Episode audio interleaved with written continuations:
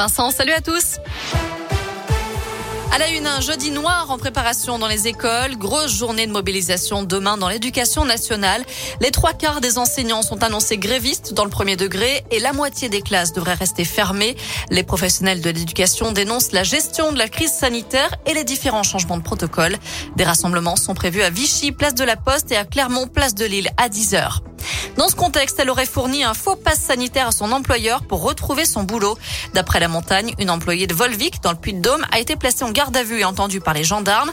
Elle avait été suspendue depuis septembre parce qu'elle n'était pas vaccinée et c'est donc pour être réintégrée qu'elle aurait présenté ce faux passe sanitaire qu'elle aurait acheté pour 450 euros. Cette femme originaire des Ancises doit être présentée à la justice mi-février.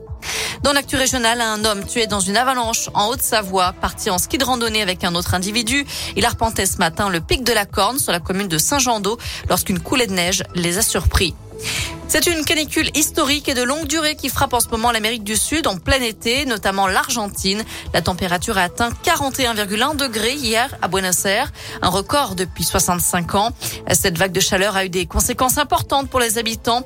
7, 7 millions de personnes, 7 millions de foyers ont été privés d'électricité. Il faut dire que la demande est importante, notamment pour faire fonctionner la climatisation. Une rencontre reportée en Liga de volet. Plusieurs cas de Covid ont été détectés au sein de l'équipe féminine de Chamalières. Conséquence, la réception de Vendœuvre Nancy est reportée samedi. Prochain match pour les Auvergnates le samedi suivant à Saint-Cloud à Paris. Enfin, il n'avait pas prévu de travailler si loin de chez lui. Un demandeur d'emploi de 22 ans croyait postuler dans la commune d'Andilly, dans le Val d'Oise, en région parisienne. Il a finalement été embauché à Andilly, en Haute-Savoie, une ville homonyme située tout de même à 600 km de chez lui. D'après le Dauphiné libéré, le jeune homme a été embauché par téléphone le mois dernier afin d'être animateur pendant deux mois. Il s'est rendu compte de son erreur. Merci beaucoup.